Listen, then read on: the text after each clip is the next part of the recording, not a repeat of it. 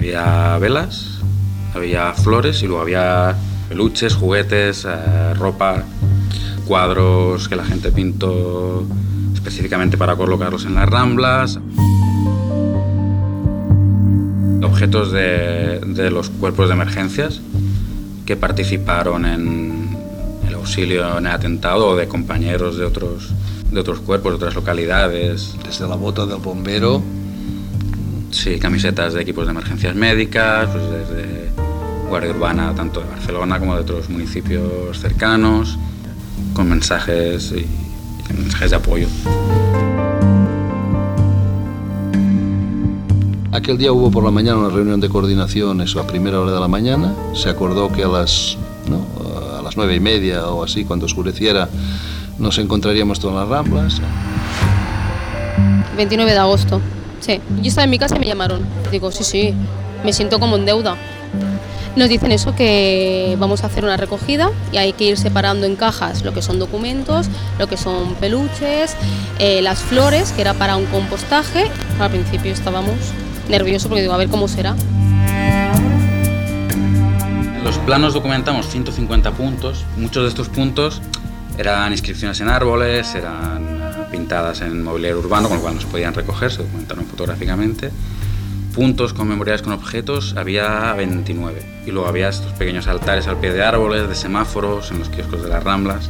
Eh, había que mostrarle mucho respeto porque la gente no sintiera que se le llevaban, que le arrancaban algo y que la gente... Que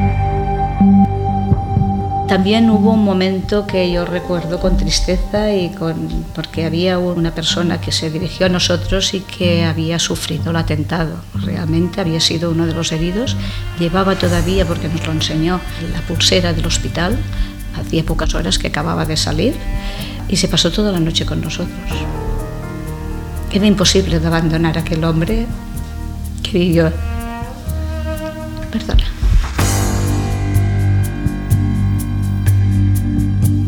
Y se recogieron 155 cajas.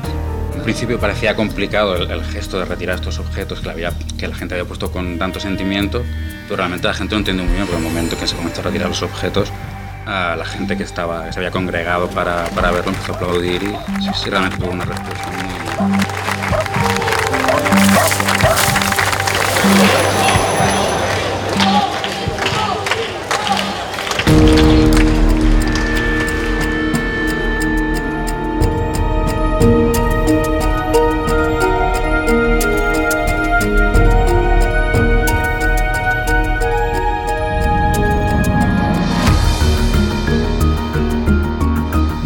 A las Ramblas. Un podcast de Cope dirigido por Antonio Rantia.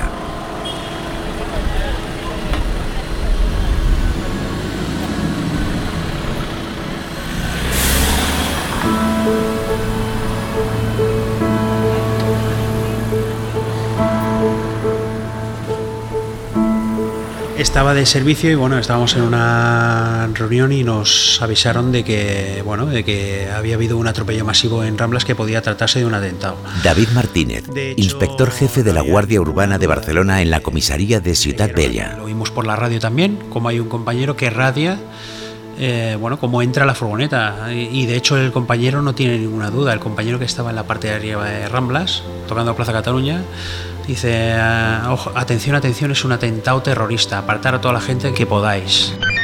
arrollamiento en ramblas altas. El autor es un individuo de 1,70 metro con una camisa de color blanco y rayas azules.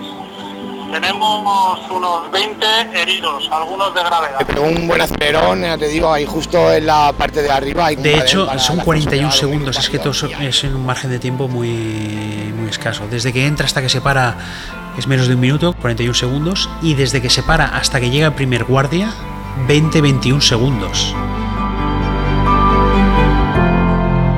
1, 2, 3, 4.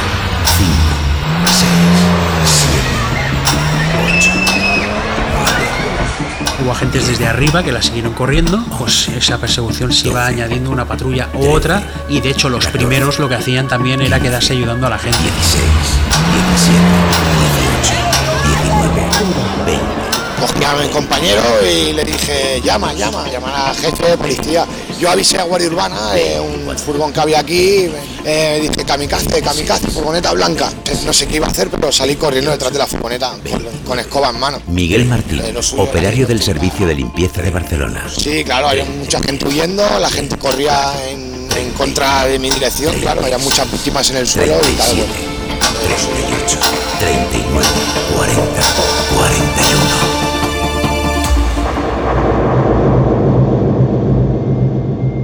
41 segundos. Sabe dónde va. Lo que se ve es como la furgoneta va haciendo zigzag, buscando eh, dañar al máximo número de gente. Bueno, pensemos que en las Ramblas cada día pasan más de 250.000 personas. Eso significa que a esas horas de un día de verano había muchísima gente en la Rambla. O sea que en realidad lo tuvo fácil para hacer daño. Lo que se vive ahí es caótico. Nosotros no sabíamos si había más terroristas, si podía haber una réplica de atentados, si había gente con arma de fuego. Entonces lo que hicimos instintivamente, eh, bueno, el sargento del Capdetón ya dio la orden de aislar toda la Rambla a la circulación de vehículos y de personas. Toda la gente que había en Rambla se confinó en hoteles, en restaurantes, en comercios, en todos los que hay, y se cortaron el tráfico de vehículos. Pero tú estás trabajando ahí con la incertidumbre. La incertidumbre primero porque si te pones en situación, nosotros que vamos de amarillo, una persona de amarillo es un blanco fácil para alguien que haya que quiera hacer más daño, ¿no? O que quiera hacer un francotirador que pudiera haber.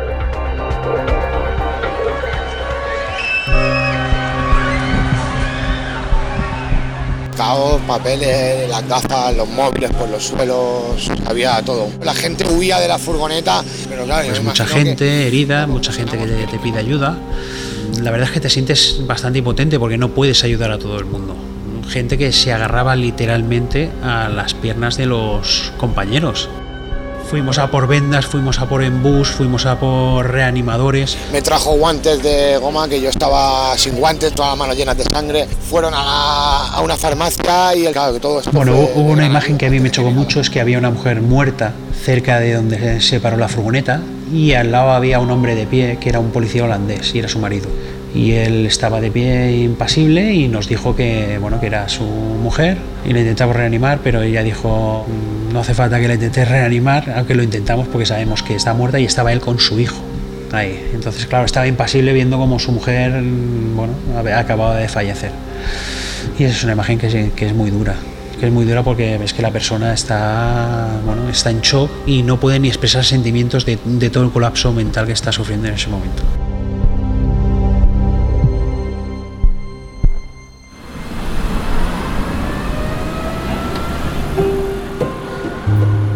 Primera atención es a las 5 y 7 de la tarde y los atentados fue sobre las 5 de la tarde. Ángel Rabines, médico adjunto del Centro de Urgencias de Atención Primaria Ciudad Bella de Barcelona. Y la forma como nos enteramos fue cuando nos llegó la primera persona para ser atendida. La trajeron los cuerpos de seguridad, que fue casi inmediato. No había trabajo esa tarde, para empezar, fue una tarde como muy tranquila. Elizabeth Santiago, enfermera del Centro de Urgencias. Y de golpe empezamos a oír muchas sirenas que decíamos el comentario de ha pasado algo, porque oímos, empezamos a oír mucho, muchas sirenas para arriba, para abajo, y de golpe yo salí, bueno, salí aquí en la plaza esta para ver si nos llegaba algo. Y vi acercarse una sirena cada vez más cerca y aparcó una furgona de la Guardia Urbana y digo, uy, este trae algo seguro, no sabía qué era. Y cuando abrió la puerta vi que cogía como un bulto así pens- y, y escuché a alguien que dijo, es un niño, es un niño.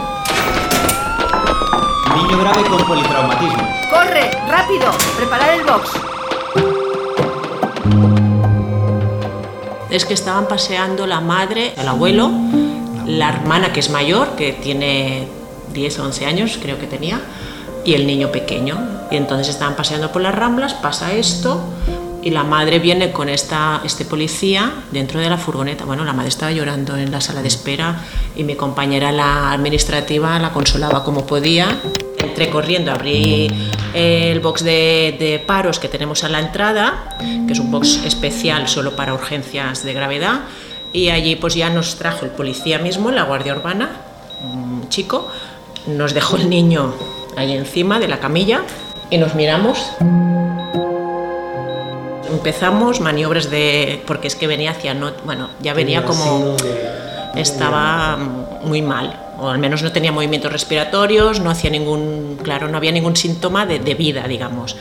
Y dijimos, pues empezamos, y empezamos con las maniobras de reanimación y ya llamaron a una ambulancia medicalizada pediátrica especialista en niños y ellos pues también pues claro fueron los que después ya eh, se hicieron cargo de, de, remontar el niño. Salió aquí con pulso pero después llegó a San Pau y allí pues nada allí ya falleció porque no lo casi inmediato. Sí.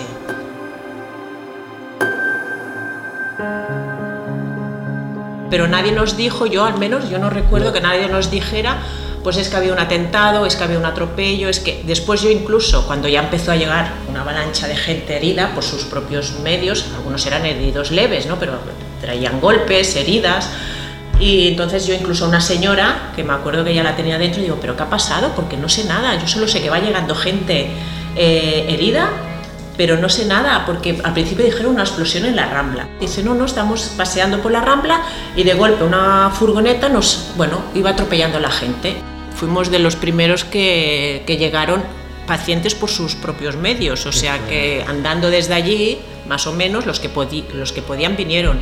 Se priorizó quiénes eran los más graves y, y cada médico se quedó con un, con un paciente. Yo lo que vi es que llegaban se estaban callados, había como muchos, un silencio así raro.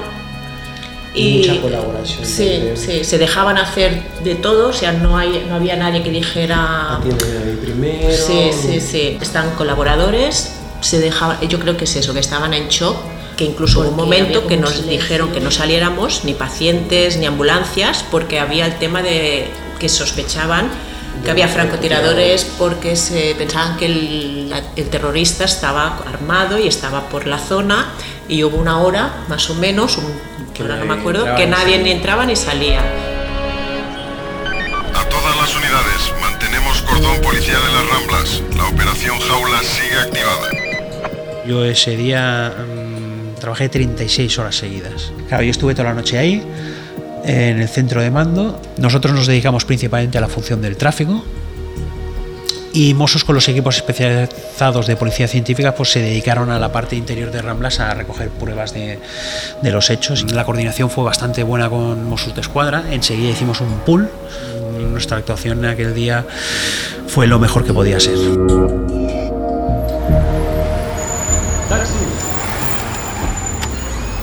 Muy buenas tardes. Hola, buenas tardes. Pues dígame, ¿dónde, ¿dónde va usted? A la comisaría de los Mossos, en Les Corts, por favor. perfecto. Usted no se asuste, ¿eh? que voy a grabar una nota de voz para mis cosas. De acuerdo. Pues vamos allá. Recordatorio. Dentro de esa coordinación tengo que preguntar a la jefa de comunicación de los Mossos, a Patricia Playa, cómo se gestionó la información durante esas horas. No sabíamos si pasaría o no, pero teníamos los hechos objetivos de que nos encontrábamos en un nivel 4 sobre 5 de alerta antiterrorista eh, y los antecedentes de otras ciudades muy cercanas a nosotras, a nosotros, en, países muy cercanos también, que no es que habían, habían tenido ya un atentado terrorista, es que había ciudades que ya habían repetido incluso. ¿no? El objetivo claro es dar un servicio a la ciudadanía, ofrecer una sensación de control y de tranquilidad dentro de la situación grave de emergencia que se estaba produciendo y que preocupaba a todos. Eva Avellán, sargento de los Mossos de Escuadra. Pero a nosotros, hasta que no lo tenemos contrastado con la sala de coordinación de Barcelona, no podemos eh, dar esta información en, el primer tuit. La importancia del primer tuit eh, de liderar esta información y sobre todo de que sea información cierta, contrastada. Teníamos eh, lo que nosotros considerábamos que era el mejor recurso, que eran las redes sociales, en este caso era el Twitter, y el Twitter podía abarcar, lo podía abarcar todo. Como se sucedieron los hechos, encuentras una furgoneta, no hay nadie allí. De hecho, hay un tuit en el que dice no podemos confirmar el móvil de los hechos ocurridos en Barcelona, pero hemos activado el dispositivo previsto para, para, casos de atentado consumado. Es decir, todo apunta a que estamos hablando de un atentado terrorista, pero lo que te decía hace un segundo, eh, no hay reivindicación. De las primeras noticias que tuvimos que desmentir fue una que hacía referencia a un tiroteo en un local de las Ramblas donde, eh, según informaban algunos medios, había una persona trincherada dentro con muchos rehenes. Aquí las primeras llamadas son de medios de comunicación.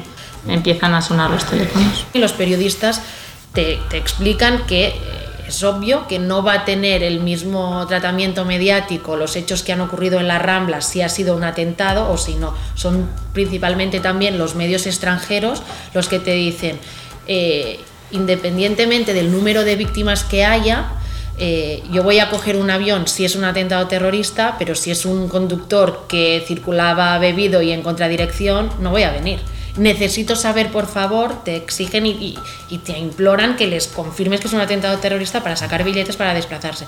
Y no tienes esa información en el momento que ellos te lo piden. Pero en un primer momento, tú solo lo que sabes es que hay un incidente, ha entrado un incidente y se gestiona. Eh, la prioridad es dar asistencia a las víctimas.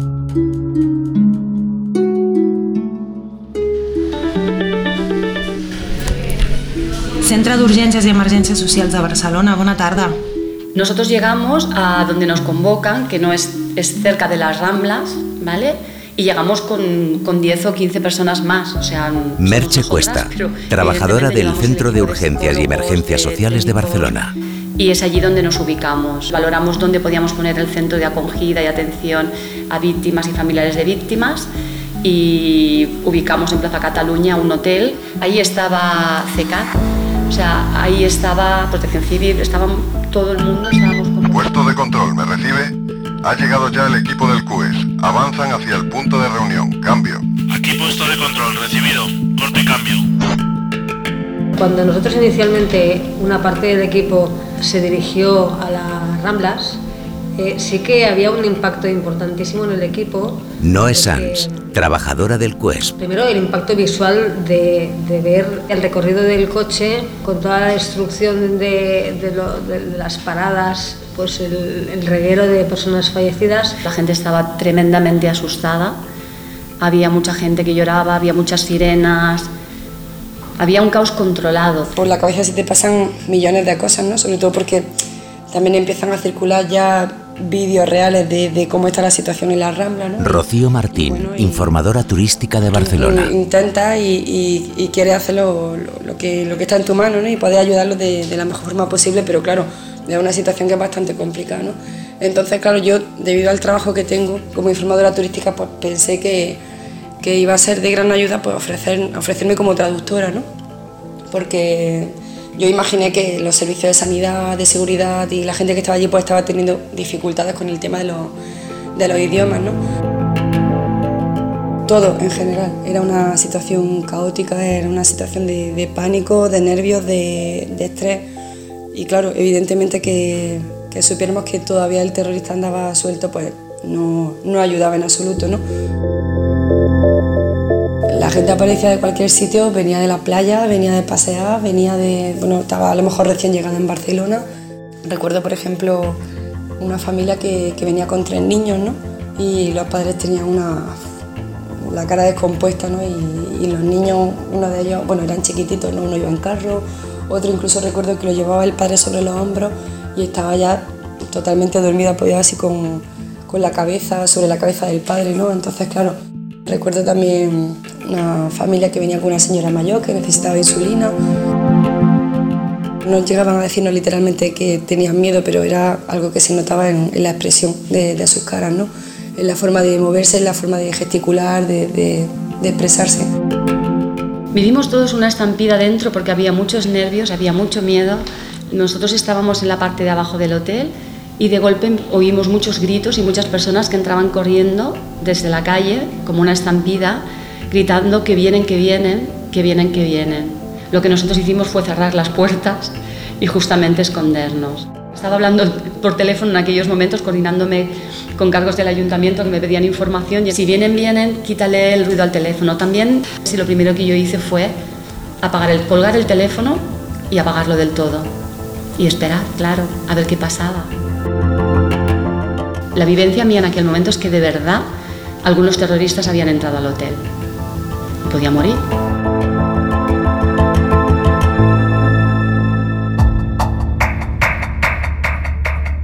Las horas avanzan y el miedo se extiende por Barcelona.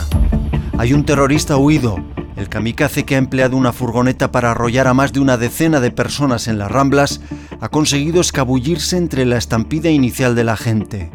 Se dirige hacia la zona universitaria. Aquel jueves la casualidad hace que un joven de 34 años decida a última hora acercarse con su coche desde Vilafranca hasta la capital catalana para encontrarse con unos amigos, cooperantes como él. Pablo había regresado de estar cinco días de vacaciones en Benicassin con su abuela. Esa tarde, el plan pasaba por disfrutar de las fiestas del barrio de Gracia. Pablo aparcaría su coche en la zona universitaria para moverse después en metro.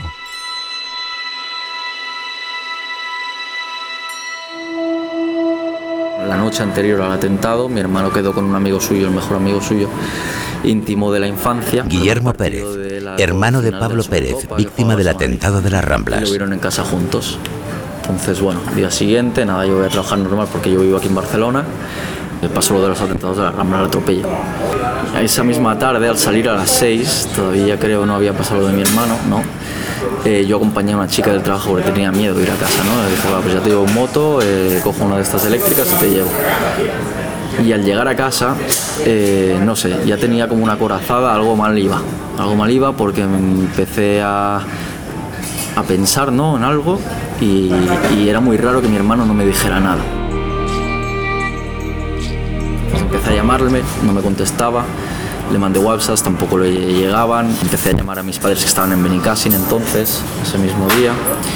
Y eh, entonces ya en casa, pues yo pendiente de ello, vi que había pasado del atropello en una diagonal.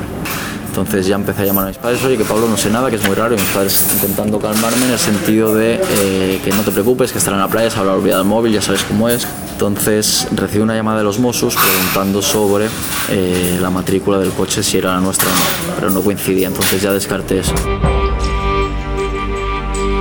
Vi que pasaban las horas, hacían las 8 de la tarde, eh, llamando a sus amigos, oye, ¿sabéis algo de Pablo? No, no sabemos nada. No tenía planes ni nada, no nos dijo nada. Cogí yo una moto de estas eléctricas también y me acerqué a Plaza Cataluña. Aquello estaba lleno de gente, lleno de policía, todo cordonado, entonces o estás en una situación tan límite que el cuerpo tira solo. Y me planté allí, empecé a preguntar a los Mossos de escuadra eh, si sabían algo, si tal, me dieron una lista de hospitales donde podían estar gente que, que había en las ramblas. Nada, empezamos a llamar a hospitales, nada, nada. Entonces Quiero que te detengas conmigo en este punto. Son las nueve de la noche.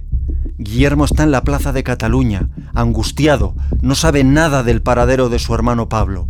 No le contesta al teléfono. A pocos metros de él, sin conocerse, Albert, un consultor barcelonés, regresa a su casa tras estar encerrado durante horas con su familia en un restaurante cercano a las Ramblas. Albert vuelve a por la moto que había aparcado en la zona por la mañana. Nada le hace pensar lo que la vida le tenía preparado.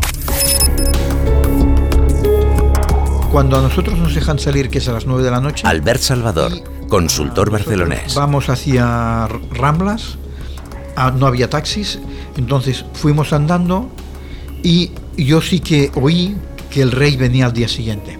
Rápidamente mi cabeza fue a decir, mi moto está en Plaza Cataluña, si viene el rey, obviamente van a hacer una limpieza de vehículos por seguridad, por... Por tanto dije, yo quiero recuperar la moto sí o sí. Pero sí que había mucha gente, había mucho caos, muchos turistas que no sabían qué había pasado, que venían de la playa. Llegué a la moto, cogí la moto y entonces al llegar a, a la afluencia de, de la Plaza Universidad con Gran Vía, yo continué por Rambla ya con la intención de ir a casa, pero estaba todo cortado. Y al llegar a la Gran Vía con Roger de Llúria, delante hay el, el antiguo Hotel Ritz, veo que en el siguiente chaflán dos personas pugnas, ah, luchan ¿no? por un taxi. Ah, yo llego al semáforo, me encuentro a un señor, mm, me- nos miramos, él tenía una cara, no sé cómo decirte, como de preocupación, le, dije en castellano, ¿no? Le ¿puedo ayudarte? Y él me dijo en inglés, y dije, no, no hablo español, y me enseña un papel. En ese papel ponía Hospital Germans Trias y Pujol, Badalona. Ah, yo le dije, bueno, eso está muy lejos y tienes que ir en un taxi. Él me dice, no, no, es que mi suegra es una de las víctimas de la Rambla y está ingresada en, ese hospital. Entonces él me dice, yo en Canadá voy en moto. Digo, si quieres, ah, yo puedo, eh, tengo un casco de eso, de más, ah, sube, vamos por Gran Vía hasta que encontremos un taxi, lo paramos. Albert y Robert, el turista que buscaba a su suegra herida en el atentado, suben por la Gran Vía, pero no hay taxis. La única solución era seguir el viaje en moto. Entonces le dije, mira, ah, oye, ah, ya te llevo yo. Entonces lo llevé, ah, había la operación Jaula de los Mossos Escuadra. El hospital está en una montaña, pero una zona bastante de- desértica. Al llegar al hospital fuimos a urgencias y estaba la señora Wilson. Estaba en la UCI, estaba bien. Y entonces cuando él ya se calmó un poco porque vio que, que su suegra estaba bien, me dice, bueno, tengo otro problema. Yo le digo, dime, falta el suegro. El suegro que estaba en la Rambla con Valerie.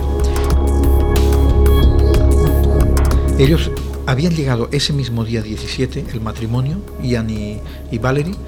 Por tanto, Ian, la, única calle que ha pisado en Barcelona fue la Rambla. Porque llegó el 17 por la mañana, eh, dejaron los enseres en el apartamento, fueron a comprar al supermercado en, en la Rambla, la parte de arriba, y la furgoneta les enganchó cuando ya salían. Entonces yo empiezo a hablar con la gente del hospital y sí que vi a través del mostrador, vi que había un listado de víctimas, ¿no? Y había muchas víctimas que ponía a desconocido. Por tanto, mm, piensas, en ningún momento piensas, como la señora estaba bien, no piensas que el hombre está muerto, sino que piensas que está en otro hospital. Está vivo, es decir, la esperanza es lo último que se pierde, ¿no? Entonces él me dijo, bueno, pues habría que ir a ver a, otros hospitales. Primero fuimos al Hospital del Mar porque por la ronda litoral nos iba mejor. Allí nadie dio cuenta de este señor. Fuimos al Hospital de San Pau, tampoco. Fuimos al Hospital Clínico, tampoco. Y en el Hospital Clínico, ya el médico que me atendió mm, me dijo, mira, mm, si no lo habéis encontrado, ve a, la, valle de, ve Valle de. Albert regresa a casa sin saber que la persona que busca había fallecido en el atentado. A 10 kilómetros de Barcelona, otra mala noticia sacudirá a Guillermo en su casa durante su agónica espera.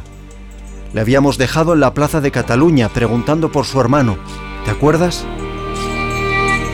Cogí yo una moto de estas eléctricas también y me acerqué a Plaza Cataluña. Aquello estaba lleno de gente, lleno de policía, todo cordonado, entonces ¿sabes? estás en una situación tan límite que el cuerpo tira solo. Y me planté allí, empecé a preguntar a los Mossos de escuadra eh, si sabían algo, si tal, me dieron una lista de hospitales donde podían estar gente que, que había A las 10 de la noche, Guillermo sigue sin saber nada de su hermano.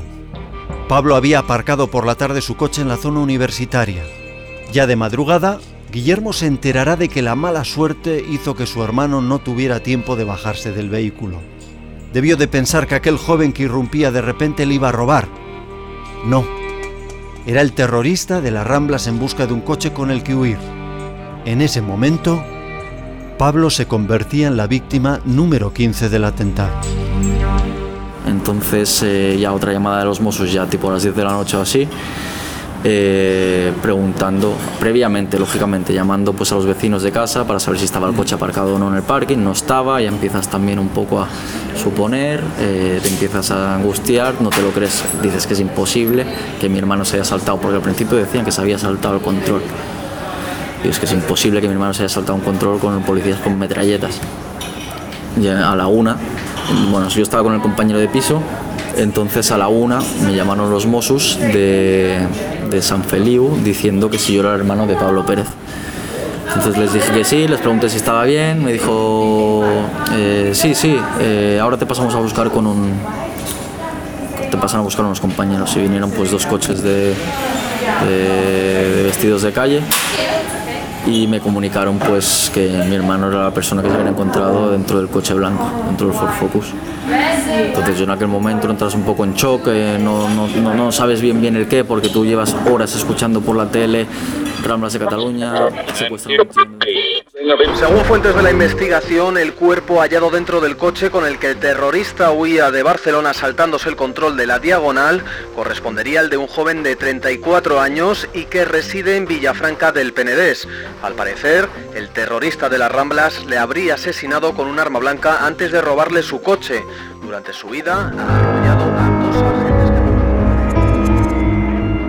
hermano había quedado aquí en Barcelona para, ver una, para quedar con unos amigos suyos que conoció, no recuerdo dónde, pero que era para hablar sobre algo de Nepal eh, y lo dejó en zona universitaria. Y justamente pues el, tío fue andando todo el tramo hasta llegar a aquella zona y por desgracia, eh, coincidencia, llámale como quieras, pues encontró a mi hermano aparcado y lo apuñaló y lo apartó y lo dejó detrás. Y sí que después de que él muriera hubo como una llamada. Y digo, y es muy raro de que el tío supiera el código de desbloqueo de mi hermano porque él le sabía yo. Entonces, lo más seguro es que mi hermano estuviera intentando pedir ayuda cuando le pasó esto. Por eso el móvil estaba desbloqueado. A mí me imaginaba mucho que, que la primera persona que se lo pasara por la cabeza sería yo, el pedir ayuda. Mis padres estaban fuera, estaban a 300 kilómetros de aquí. Cuando yo a las 10 de la noche, 11, le iba llamando, le iba diciendo, oye, que no sé nada. Dice, vale, no te preocupes. Dice, yo me pongo el despertador a las 3 y ya verás cómo estará en casa o tal. Y pues coincidencias de la vida, yo llamé justo a las 3, si antes de que me llamara ella.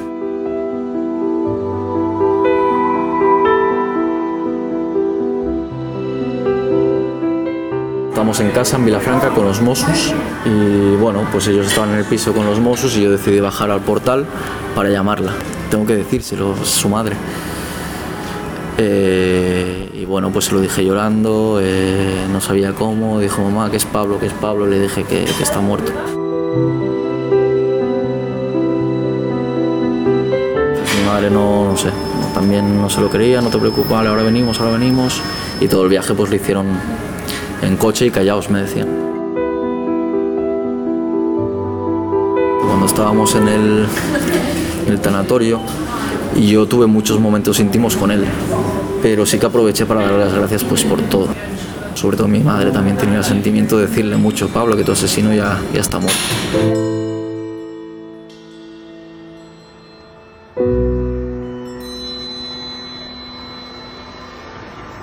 18 de agosto de 2017. Amanece en Barcelona.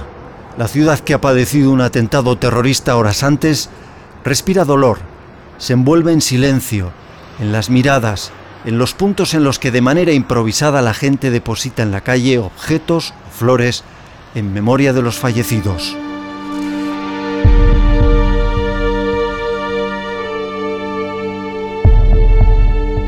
Siguiente sí que hay una reacción aquella, yo creo que muy comprensible. ¿no? Josep Bracons, jefe del Departamento de Colecciones del Museo de Historia de Barcelona. Repitiendo algo que también ha sucedido en otras ciudades, es decir, yo diría que la respuesta a la gente en este sentido es la que se está produciendo en general cuando por desgracia una ciudad padece un atentado, el tipo de respuesta suele ser esta, ¿no? Lo- el memorial espontáneo, la respuesta espontánea de llevar una ofrenda, de expresar, no sé, eso, en Manchester o en, la gente se va a las ramblas. Daniel Alcubierre, conservador del Museo de Historia de Barcelona. Sí, bueno, en el primer momento sí ponen objetos, quizá velas y tal, y también los escritos en el suelo, que también es, es muy característico, porque enseguida me enseñaste fotos Y de... curiosamente, también la reacción espontánea de la gente después del atentado de Portugal fue ir a las ramblas, no a poner velas, pero a escribir con tiza en el suelo. Empezaron arriba a poner en la, en Evelyn Fernández, arriba, operaria del Servicio de Limpieza de Barcelona. flores, eh, peluches, chupetes, eh, un montón de mm, bueno, documentos, eh, ya te lo diré, car- bueno, carteles eh, con, fras- eh, sí, con frases en todos los idiomas, eh, había en todos los idiomas. En los árboles incluso hay con rotuladores, frases súper bonitas, eh, como no bueno, no tenemos miedo, Stop Terrorism, eh, todos con Barcelona, bueno, y sobre todo había muchos escritos de niños también. Tú veías la Rambla y es que era una marea de flores, era impresionante a la vez que bonito, hay que decirlo. Incluso gente que, que no ha perdido ningún familiar, lloraban, se emocionaban. El estómago era un nudo. Nos tocó patrullar durante esos momentos, esos días posteriores. Tina Recio, agente cívico del Ayuntamiento de Fue Barcelona. realmente muy emocionante el poder comprobar cómo pasábamos por todos los puntos de, de ofrendas y donde el silencio y el respeto hacia las víctimas era absoluto.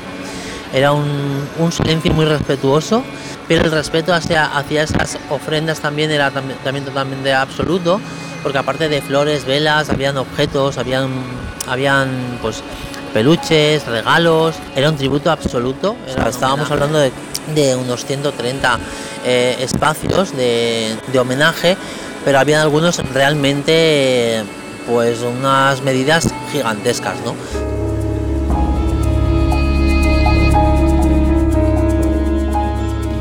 La, la gente improvisó. La manifestación de su dolor de Adela Martínez, conservadora del Archivo Municipal Contemporáneo de Barcelona. Muchas veces no era solamente un- una hoja de una libreta pequeña que llevaban o de una agenda, sino que eran desde tickets del autobús turístico a tickets de compras que acababan de hacer o, o incluso envoltorios de, de alimentación, ¿no? Se habían comprado una pasta y, y allí mismo escribían. Entonces tam- los posits son, fueron muy recurrentes, eh, telas, cartones, muchos cartones. La mayoría son anónimos, ocasionalmente... si Vino una señora, que es una señora de, aquí de- del barrio, pero que quería dejar una ofrenda y quería dejar algo escrito. Era una mujer mayor y no sabía escribir, ¿no? Me pidió que le escribiera algo di- dictado por ella y bueno, pues eh, con una velita que, que había traído de su casa y un papelito, pues apunté lo que, lo que me dijo la señora y decía pues algo así como mis condolencias a las víctimas y mi reconocimiento a los héroes, algo que me pareció muy, muy bonito.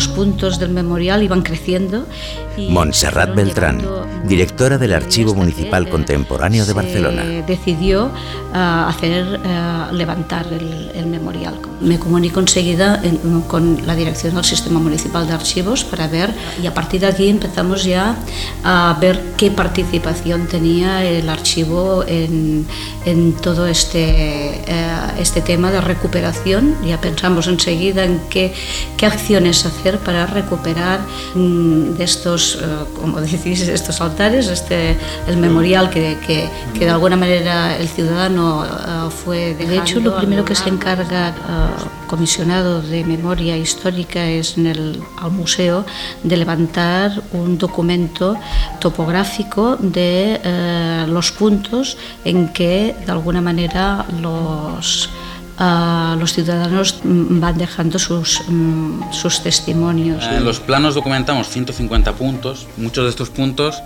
eran inscripciones en árboles, eran eh, pintadas en mobiliario urbano, con lo cual no se podían recoger, se documentaron fotográficamente. Puntos conmemoriales con objetos. Sabíamos que se había de hacer la operación ah, justo después de la manifestación mm, que hubo en Barcelona ah, de multitudinaria, de un seguimiento pues eh, importantísimo, porque mm, eh, los que participaron en la manifestación, muchos de ellos seguramente mm, querían dejar su testimonio también en el memorial. Por tanto, esto sí que teníamos claro que la fecha había de ser posterior. Fue la noche del 28, creo. ah, nos pusimos a las 9, quedamos ya ah, en la Rambla y en la Plata Los y estuvimos trabajando desde las 9 hasta las 6 de la mañana de manera interrumpida. Aquel día hubo por la mañana una reunión de coordinación, eso a primera hora de la mañana. Se acordó que a las, ¿no?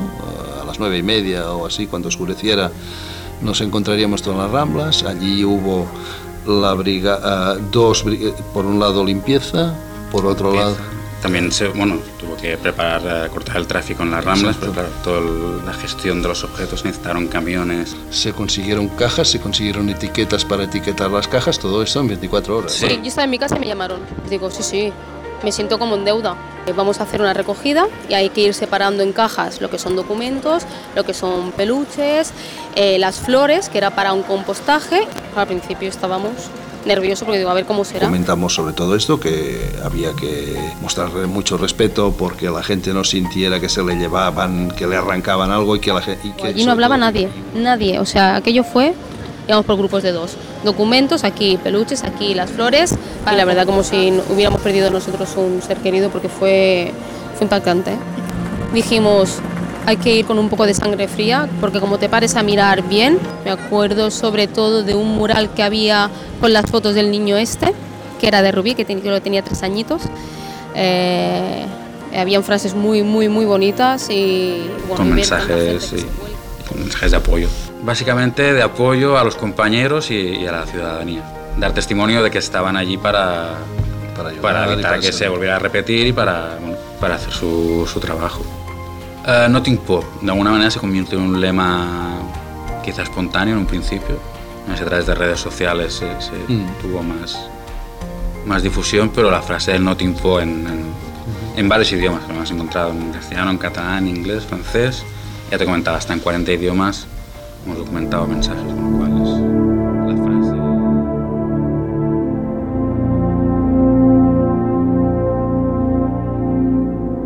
Y había un, no sé si era alemán ah, o norue- noruego, una persona que se dirigió a nosotros y que había sufrido el atentado. Realmente había sido uno de los heridos. Llevaba todavía, porque nos lo enseñó, el- la pulsera del hospital. Hacía pocas horas que acababa de salir. ah, y se pasó toda la noche con nosotros. Era imposible de abandonar a aquel hombre. La escena de que vivió. Eh, hacer este trabajo fue como el fin, por decirlo así, un poco de- de- del terror que hubo ¿no? ese Al día. principio parecía complicado el, el gesto de retirar estos objetos que la, había, que la gente había puesto con tanto sentimiento, pero realmente la gente lo entendió muy bien, porque en el momento que se comenzó a retirar los objetos, a la gente que, estaba, que se había congregado para, para verlo empezó a aplaudir y, y realmente tuvo una respuesta muy...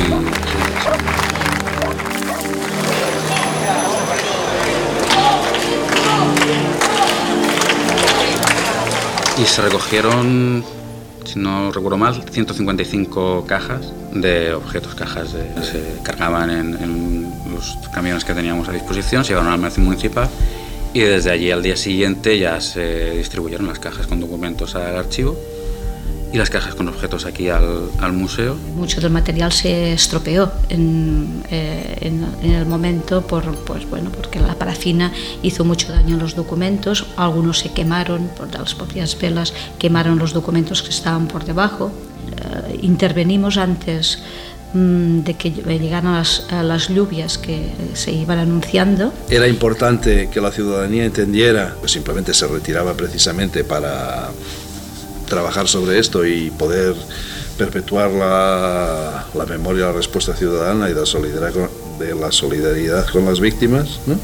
La primera estimación la estimamos en 5.000 objetos, pero claro, cuando, Cuando hablamos de catalogación, eh, quizás nos estamos refiriendo más a, a lo que sería la, una primera descripción de cada uno de los objetos en los que se van definiendo diferentes parámetros, eh, como pueden ser desde eh, las medidas, desde eh, qué material ha servido de soporte, qué materiales han servido de elementos sustentados, o sea, con qué se ha escrito, con qué se ha dibujado, qué se ha pegado.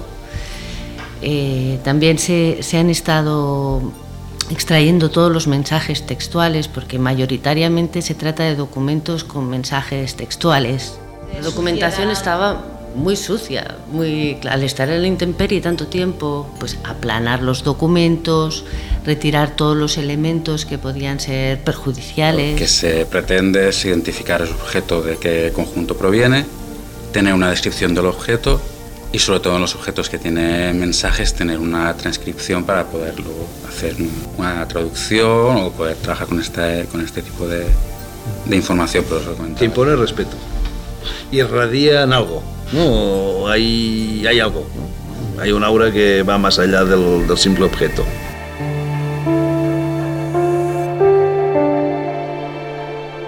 los primeros momentos pues había un nudo en el cuello, ¿no?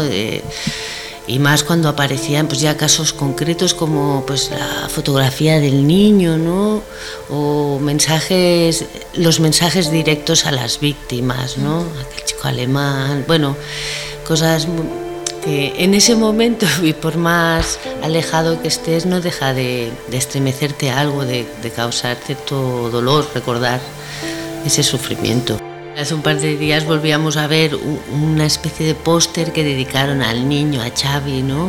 Con su foto en grande y, y sí, ver eso mm, siempre es doloroso. Piensas que podría haber sido de otra forma, ¿no? Que esas malditas casualidades y causan mucha tristeza en este caso, imagina.